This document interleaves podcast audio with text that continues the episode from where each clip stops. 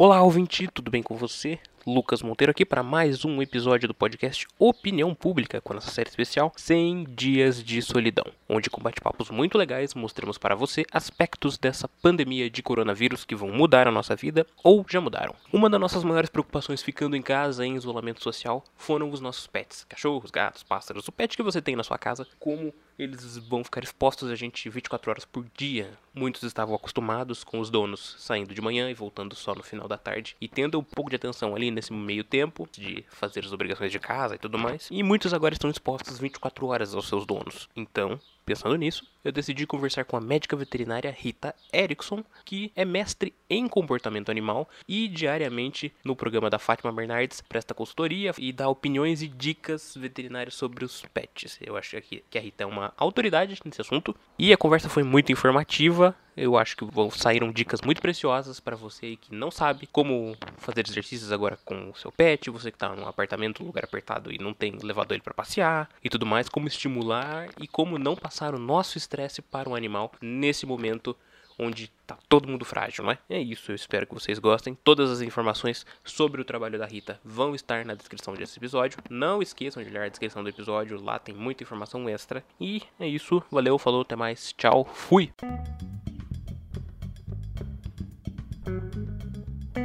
Alô? Oi, Rita? Oi, tudo bem? Tudo bem? É o Lucas.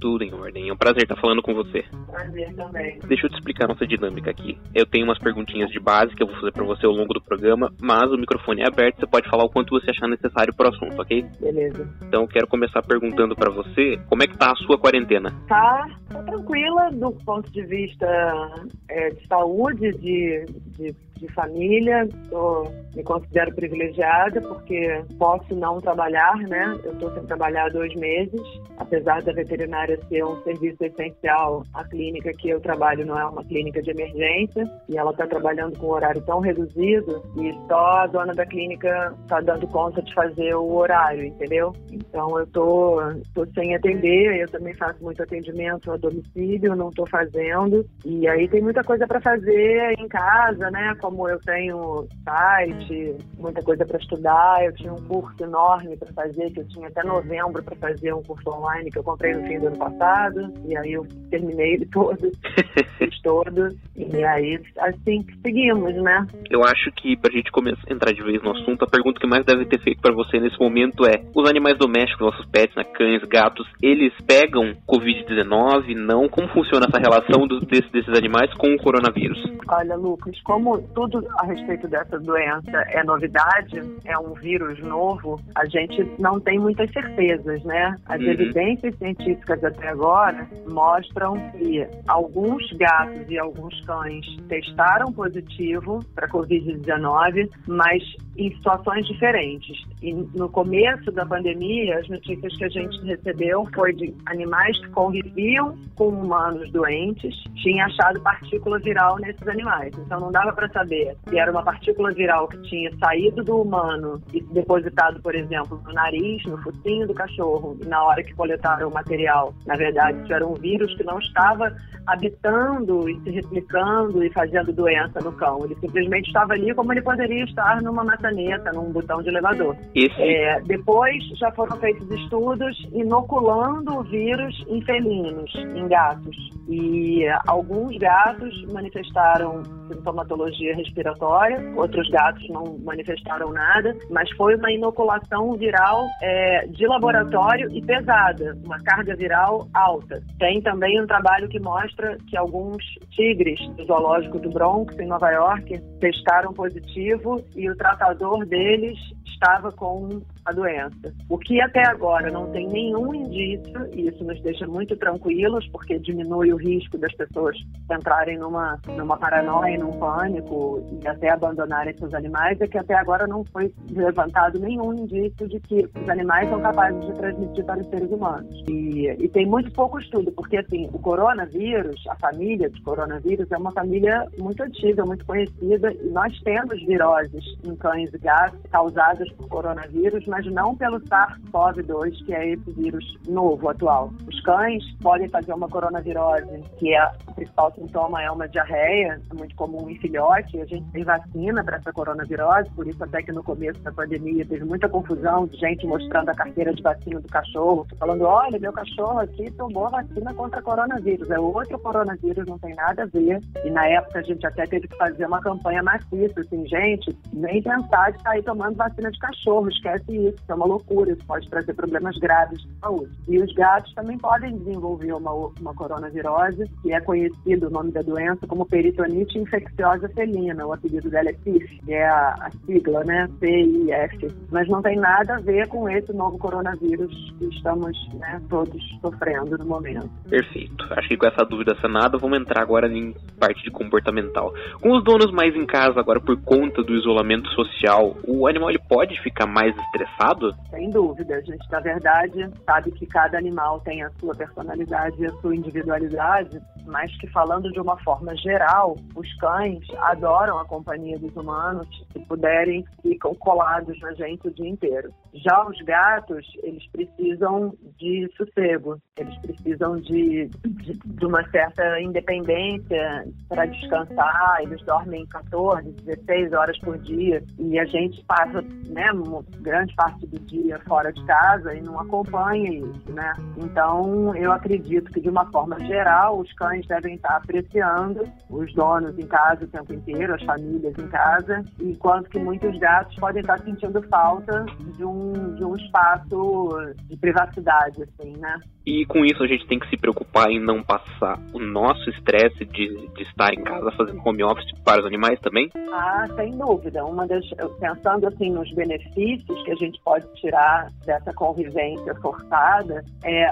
aprender melhor sobre nossos animais, observá-los mais. Eu muitas vezes pergunto para as pessoas durante uma consulta de comportamento como seu cachorro brinca, o que, que ele gosta. Às vezes as pessoas não sabem nem me dizer, porque não tem tempo de convivência suficiente. Então, a gente pode e deve não passar, é, assim, se tiver um ambiente estressado, né, isso é bom para todo mundo, né? Evitar gritaria, confusão, não envolver os animais nas, nas confusões do dia a dia, né? Tentar falar sempre com uma voz mais, mais baixa, mais calma, evitar é, dar bronca, isso independente de quarentena ou não. A gente já tem provas científicas que dar bronca tentar ensinar coisas para os cães e gatos através de correções verbais, punições, não adianta só azeda a nossa relação com eles, quebra uma relação de confiança. Certo. E a gente sabe que passear com os animais, especialmente com os cachorros, né, é uma preocupação muito grande porque tem animais que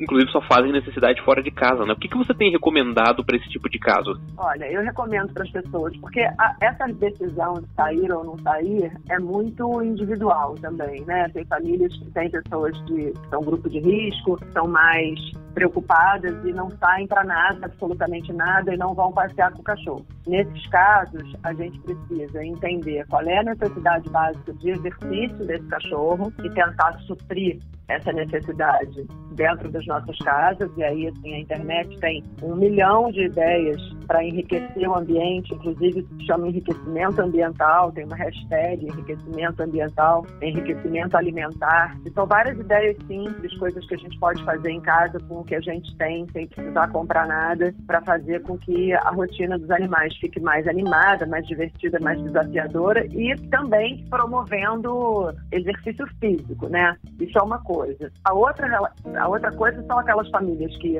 não, não, não estão tão preocupadas em não sair completamente e que moram num lugar que é viável, né? Sair para passear com o cachorro sem ir num, num ambiente lotado de pessoas e, e procurar uma rua mais calma. E aí a preocupação é muito parecida com a nossa em relação às, às coisas, né? Assim, uma sacola que chega da rua, essa sacola ela tem que ser ou higienizada ou descartada. No caso dos os cães, a gente precisa limpar as patas, pensando na possibilidade de alguém ter espirrado tossido né, no chão e o animal pisa em cima e traz o vírus para dentro da sua casa. Então a gente deve higienizar as patas dos cães antes deles entrarem em casa. E eu também acho que é uma boa escovar a parte de cima do corpo, né? Porque às vezes quem tem cachorro sabe que durante o passeio ele encosta no poste, ele encosta num carro, eventualmente dentro do elevador para quem mora em prédio, né? Ele vai encostar. Então, se a gente fica nesse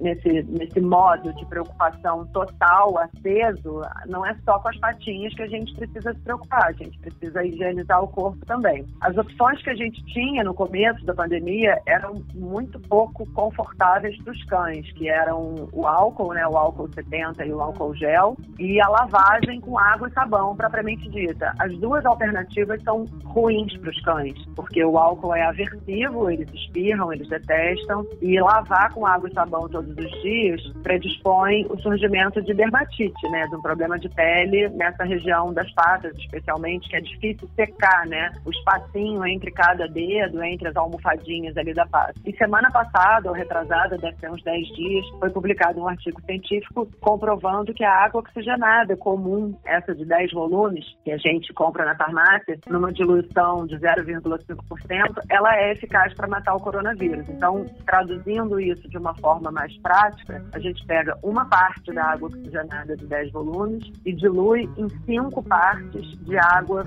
fervida. Dessa forma, a gente tem uma, uma solução de peróxido de hidrogênio a 0,5%, que é eficaz. Então, isso pode ser colocado num borrifador e passar no corpo do cachorro, pode ser aplicado com um paninho e a gente fica tranquilo e não chateia tanto o nosso cão. E, e o mesmo vale para os gatos também, Rita? Porque a gente sabe que às vezes gato, é, às vezes é difícil segurar em casa, né? Eles saem, dá aquela, dá aquela é, essa, essa questão, para quem trabalha com veterinária, é um vai para além do coronavírus, né? A gente não recomenda que os gatos saiam para passear pelo risco de várias outras coisas, né? Ele pode ser envenenado, ele pode se envolver num acidente, ele pode brigar com outros gatos e contrair uma virose felina que não tem vacina, existem algumas. Ele pode se machucar, ele pode simplesmente nunca mais voltar e você não vai saber o que, que aconteceu com ele se ele não for castrado, seja macho ou fêmea. É, é uma, uma reprodução enorme, né? Um, uma gata ela pode entrar no cio várias vezes ao ano, cada ninhada, quatro, cinco filhotes. Então essa é uma questão já complicada, né? A gente recomenda que os gatos não circulem. Quem mora em casa não tem muita alternativa, a não ser que consiga colocar uma tela. E aí teria que sim tomar esse cuidado quando o gato volta do passeio, né? Em relação corona, ao novo coronavírus. Perfeito. E em relação à, à alimentação dos animais, nesse momento a gente está mais em casa, é inevitável ir beliscar mais a geladeira e de repente dar um petisco pro animal. É recomendado tirar essa, eh, o animal dessa dieta dele que ele já tem naturalmente? Não? Evitar é a melhor solução? Não, eu, eu que gosto muito da ideia de alimentar os animais dessa forma que todo mundo faz, que é botar comida no prato e pronto, eu gosto da ideia do animal ter que trabalhar, entre aspas, para comer. Porque como a vida dos cães costuma ser muito sem graça nas nossas casas, eles têm casa, comida, roupa lavada, auxilia, do ponto de vista do, do conforto, da segurança, mas é uma vidinha muito sem graça, muito sem desafios. Se a gente for pensar que essas espécies eram caçadoras, né? O gato ainda é um, um caçador, é, a, prefere que os animais sejam alimentados de forma desafiadora. E aí, aqui no tal da hashtag, que a gente tem mil ideias na internet de enriquecimento alimentar, que você pode fazer desde a coisa mais simples do mundo, que é fazer uma trilha de ração para o seu cachorro ir pegando uma de cada vez, até colocar dentro de, de garrafa, com furinho. E aí a gente precisa tomar cuidado de conhecer bem os nossos animais porque animais que se machucam, destroem a garrafa e aquela pontinha da, garrafa pode ficar cortante, machucar. Outros animais que a gente sabe que comem que engolem pano, a gente não pode usar as ideias que envolvem enrolar ração toalhinha. Mas para gato a gente usa muito aquele miolo do papel higiênico, aquele rolinho, coloca a ração dentro e dobra as pontinhas meio mal dobradas ou faz também uns furinhos e ensina para eles, né? A gente precisa, eu acho que a grande vantagem de conviver tempo com os animais como a gente está fazendo agora é exatamente ter tempo para iniciar essas tarefas, porque no dia a dia, quando eu recomendo esse tipo de coisa para os meus pacientes, a maioria das pessoas fala, ah, eu adoraria fazer, mas eu não tenho tempo. É, eu, eu tenho que botar a comida e sair para trabalhar correndo. E é uma pena, porque na verdade os nossos pacientes para ser animais de companhia muitas vezes são animais de solidão, né? Eles ficam 8, 12, 14 sozinhos em casa, o que não é recomendado nem para cão nem para gato. É, é uma realidade de muita gente, mas que não é a qualidade de vida ideal, né? Então eu acho que é a hora de todo mundo caprichar e alimentar melhor, dessa forma mais desafiadora. Os petiscos, frutas e os alimentos diferentes do que os animais comem é, são muito bem-vindos e a gente parear eles, desde que a gente deseja que o animal repita, né? É o tal do reforço positivo. Então, assim, aproveitar para fazer exercícios de adestramento com seu cão, você pode treinar, guiar para chamar seu gato, e a gente faz isso dessa forma. A gente dá um petisquinho que ele adora, gostoso, se afasta, assobia e ele vem atrás de você, porque vou te dar um petisco gostoso. Aí você dá o petisquinho, sai correndo, antes dele vir atrás de você, você, você subia de novo. São coisas que a gente pode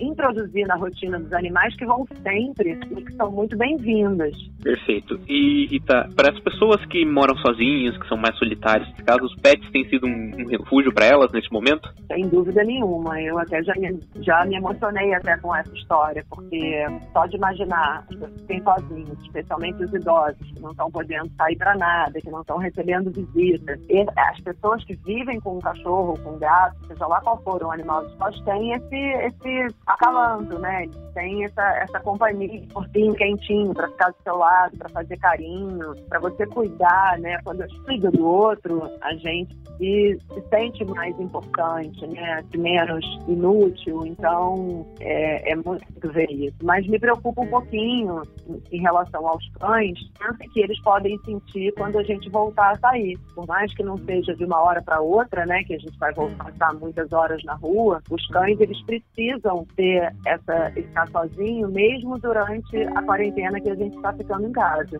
A gente precisa deixar eles entretidos em atividades que eles gostem, como, por exemplo, existem uns brinquedos que a gente coloca comida dentro, também existem várias maneiras de, forma criativa, aí depende muito de cada, de cada família, de cada animal. Deixar ele quietinho ali no canto dele e a gente se afasta. Na hora que for ao banheiro, fecha a porta. Não é desejável obrigar o cachorro a ficar separado, latindo, chorando da porta. Dessa forma, a gente já está fazendo com que ele fique ansioso e desconfortável. Não, não interessa. Mas a gente deve estimular que ele fique sozinho. Então, se o cachorro está dormindo sozinho do outro lado do sofá, aguenta um pouquinho você ficar sozinho e tenta da outra ponta do sofá.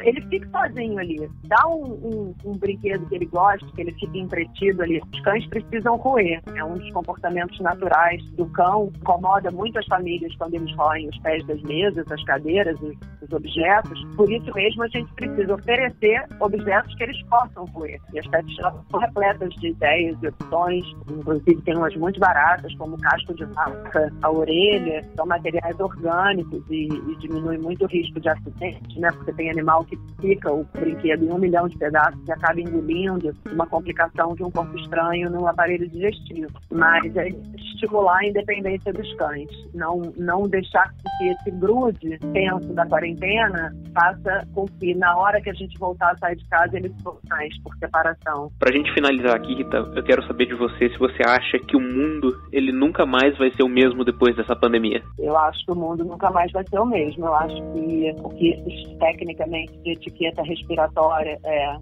etiqueta respiratória, eu fiquei na, na confusão. É uma etiqueta sanitária, assim, né? Ninguém mais deve espirrar junto. Você espirra no seu cotovelo, você espirra no vento. Eu acho que respeito de encostar nos outros, isso é uma coisa que os cães sofrem muito também. Dá pra passear com um cachorro bonito, fofinho, todo mundo quer botar a mão nele na rua, né? Tem animais, assim como existem pessoas, que não gostam muito de abraço, de agarrão, especialmente de uma pessoa que ela não conhece, né? Então eu acho que tem algumas coisas que virão para o bem e outras, claro, sabe que o impacto né, emocional das famílias que perderam pessoas queridas, o impacto financeiro, econômico nos países é tremendo, não tem como a gente ignorar isso. Mas eu acho bom também pensar na, nos aspectos positivos, né? De estar mergulhando na gente mesmo, né? Aprendendo a, a se curtir, né? Em família, aprendendo a desenvolver atividades em casa, as pessoas nunca mais vão fazer tanta reunião em outro estado, né? Eu que moro no Rio, vejo meus amigos que trabalham no,